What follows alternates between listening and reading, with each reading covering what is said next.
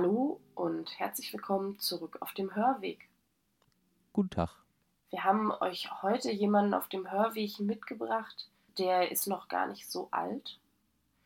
Ähm, oder sein Leben ist noch gar nicht so lang her. So muss man es, glaube ich, besser sagen. Und wir haben jemanden mitgebracht, den Namen hat vielleicht der ein oder die andere schon mal gehört.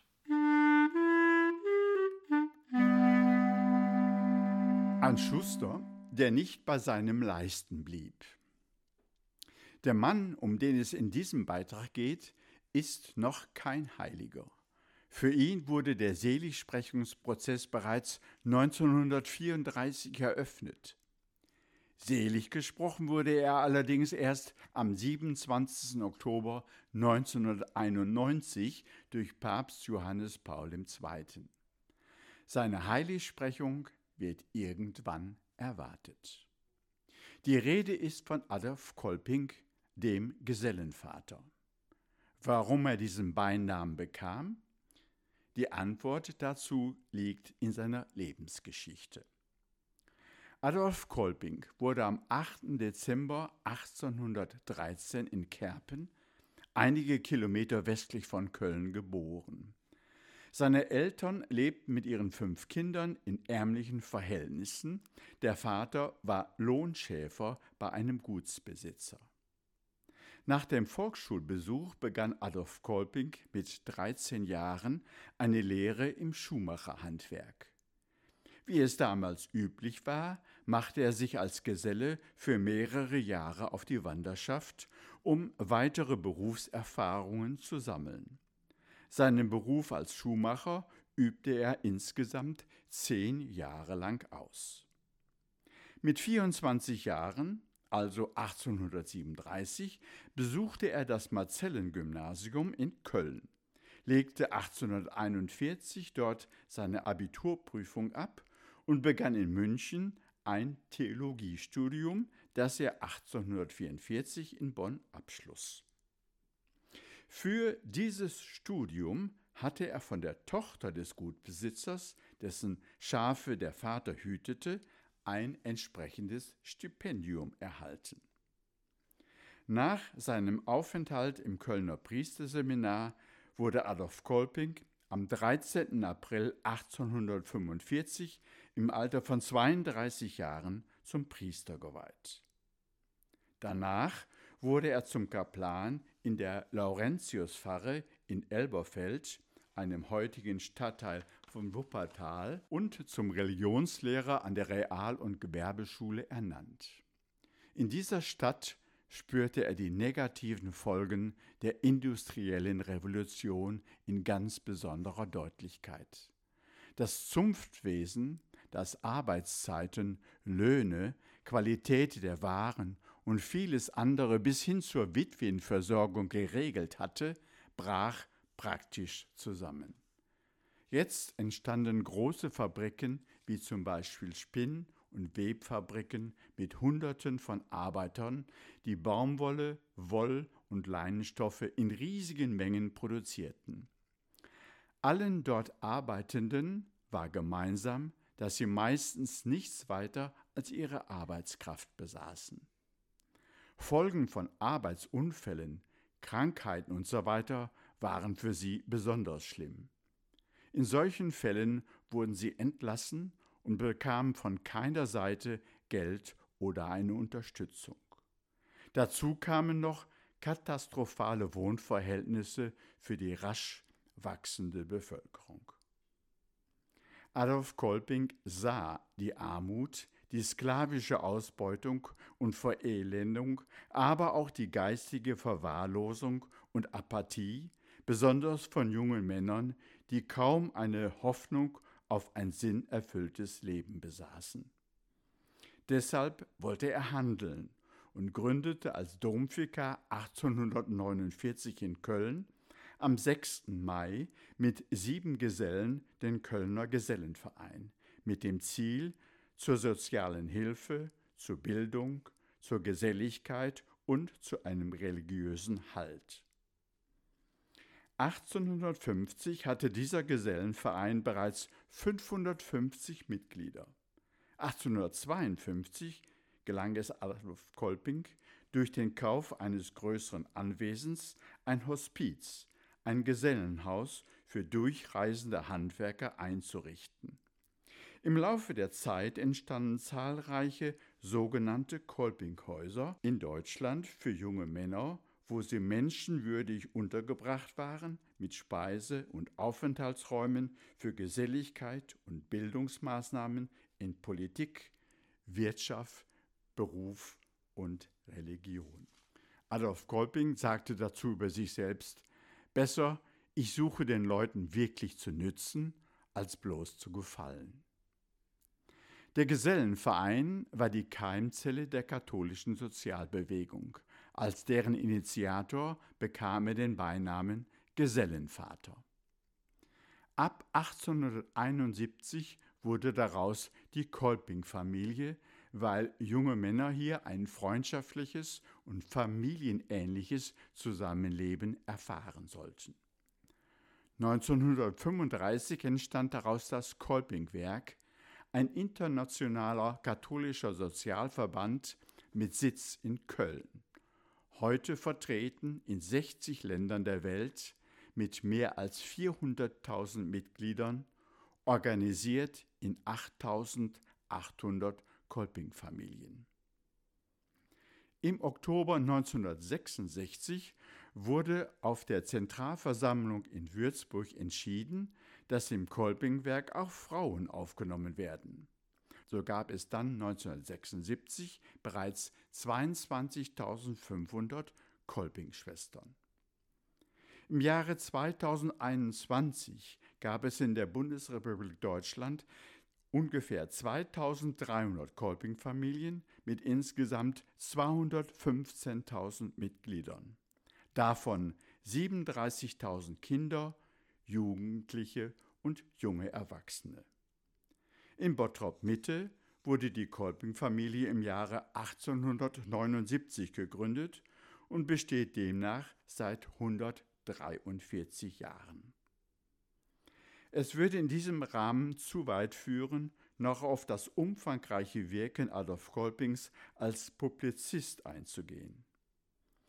Adolf Kolping wurde nur 52 Jahre alt und starb am 4. Dezember 1865 in Köln und wurde dort in der Minoritenkirche, in der er zum Priester geweiht worden war, zur letzten Ruhe beigesetzt. Nun dann, üben wir uns weiterhin in Geduld und warten auf die Heiligsprechung des Gesellenvaters Adolf Kolping.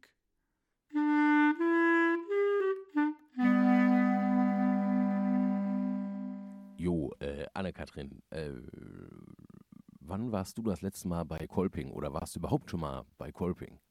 Ich war tatsächlich schon mal bei Kolping. Es ist jetzt aber doch eine Zeit lang her. Ich muss es zugeben. Äh, und was hast du da gemacht? Ich bin mal ein bisschen neugierig. Also ich war tatsächlich nur zum Kaffeetrinken eingeladen. Also das ist jetzt ein bisschen, äh, das trifft jetzt den Kern nicht so richtig. Dessen, was Kolping eigentlich ausmacht. Oder vielleicht Also auch. heutzutage, ne? Also der gute Mann hat ja bis heute äh, auch nach seinem Tod noch ein äh, dauerndes Fortleben, wobei ich den Eindruck habe, dass das zuletzt äh, ja äh, auch deutlich nachlässt und möglicherweise auch das Nachleben jetzt äh, äh, vor einem vorläufigen Abschluss oder Abebben steht. Wobei es gibt ja auch Kolping International, also ein, Hilfswerk jenseits der in, in Deutschland verbreiteten Kolpingsfamilien.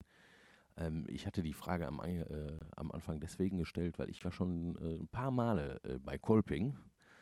Ähm, das sind ja dann, äh, die sind ja dann in Kolpingsfamilien oder Kolping-Familien äh, in den Verein organisiert. Und äh, ein ähm, Aspekt, der dem Kolping ganz wichtig war, der ist auch den Leuten, die sich heute noch auf ihn berufen, ziemlich wichtig. Und das ist, äh, ist halt dieser Bildungsaspekt. Das heißt, sie treffen sich nicht nur zum Kaffee trinken, ähm, sondern eben auch zu so Abenden und Vorträgen. Und zu solchen war ich äh, bei denen auch schon mal eingeladen. Ähm, allerdings, was ich da heute sehe, das sind halt äh, vor allem das, was man häufig in, in der katholischen Kirche in Deutschland äh, findet. Äh, äh, viele ältere Menschen, für, genau. Äh, bei Kolping allerdings äh, Männer und Frauen. Genau, Männer und Frauen gemischt, in gemischten Gruppen. Die Kolping-Schwestern und die Kolping-Brüder, wie sie sich bezeichnen, und Kolpings Familien, wie die Gruppen heißen.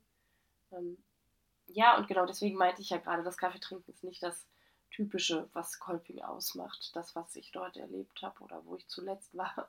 Genau, weil äh, Kolping ist ja damals im 19. Jahrhundert ähm, äh, losgegangen, äh, klassischerweise als, äh, äh als äh, etwas, was man heute als soziale Bewegung bezeichnen würde. Ne? Also de, der hat vor dem Hintergrund seines eigenen Lebens, seiner eigenen Berufsbiografie, halt irgendwie eine Kenntnis gehabt von, von den Lebensumständen einer bestimmten Gruppe. Also in, in, in seinem Fall waren das jetzt vor allem halt die, die wandernden Handwerksgesellen, die auf der Walz sind und sein müssen.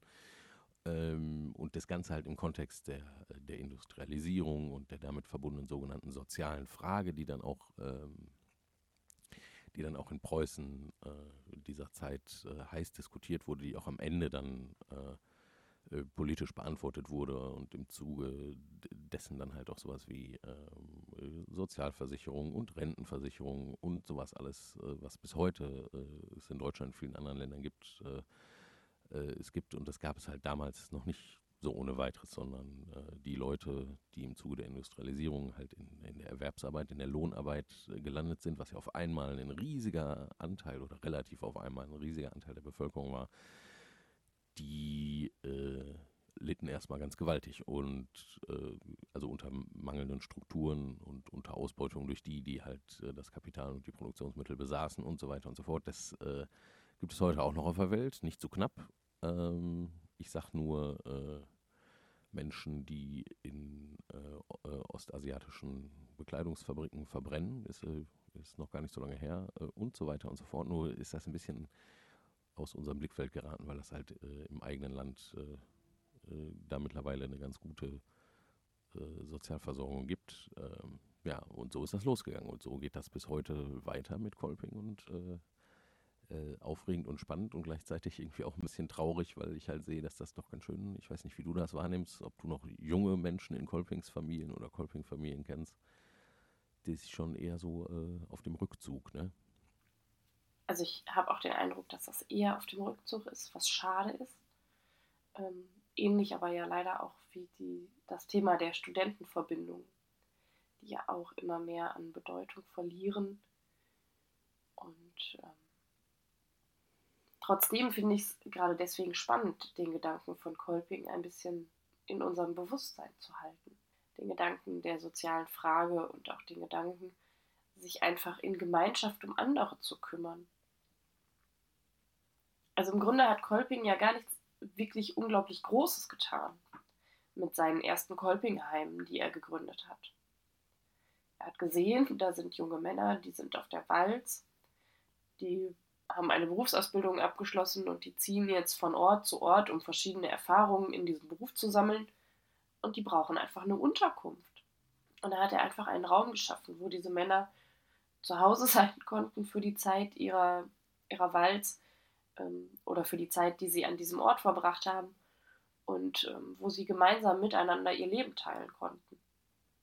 Also an sich ja etwas total Kleines und aber trotzdem etwas, was unglaublich wertvoll ist.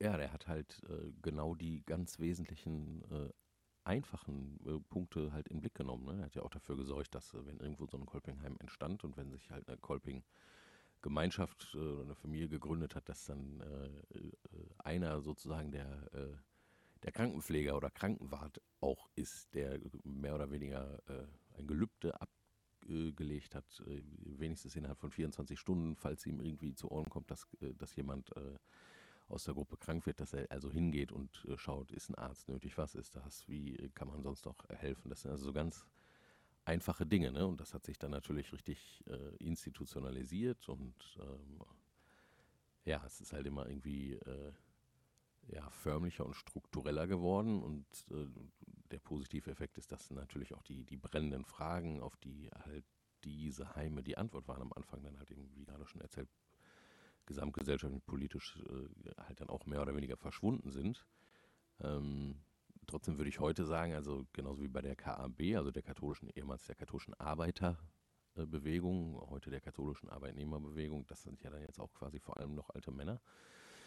Ähm, die äh, sozialen Fragen sind ja im Prinzip nicht verschwunden. Ne? Äh, allerdings, äh, genau, ist, ist die, ist die äh, Arbeit quasi an der Ursprungssache äh, mittlerweile einfach nicht mehr so nötig, weil es andere Strukturen äh, dafür gibt, dass, dass diese Gruppen und Vereine halt vor allem heutzutage, also dass da vor allem die, die äh, halt der Zusammenhalt in der Gruppe, das in einer Gruppe sein, dass irgendwie Freunde haben, die man regelmäßig trifft und so weiter, so ein bisschen das um sich selbst kreisen.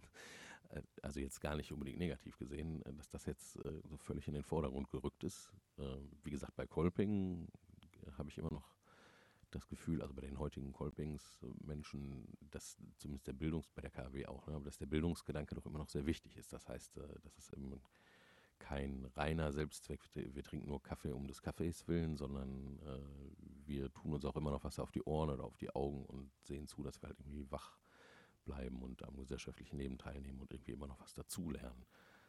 Ja. Genau, also die Beantwortung gesellschaftlicher Fragen oder die Auseinandersetzung mit gesellschaftlichen Themen hat halt bei Kolping immer noch einen großen Stellenwert. Das macht vielleicht auch so ein bisschen das Besondere von Kolping noch aus, im Gegensatz zu, weiß ich nicht, dem Stammtisch um die Ecke oder so, der vielleicht was Ähnliches erfüllen kann in der heutigen Zeit.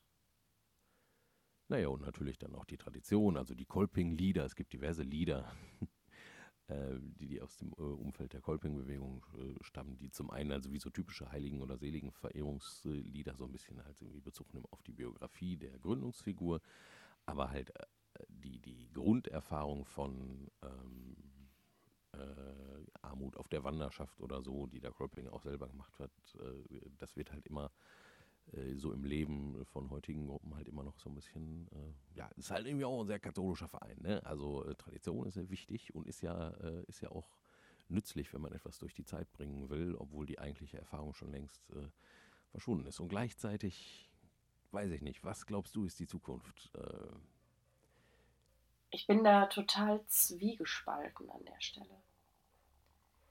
Weil zum einen habe ich das Gefühl, dass bestimmte Teile von Kolpings Idee in der letzten Zeit sogar wieder wichtiger geworden sind. Also ich finde, in der Corona-Pandemie haben wir so an einigen Stellen gemerkt, wie wichtig es doch ist, irgendwie auch ein Umfeld um uns drum herum zu haben.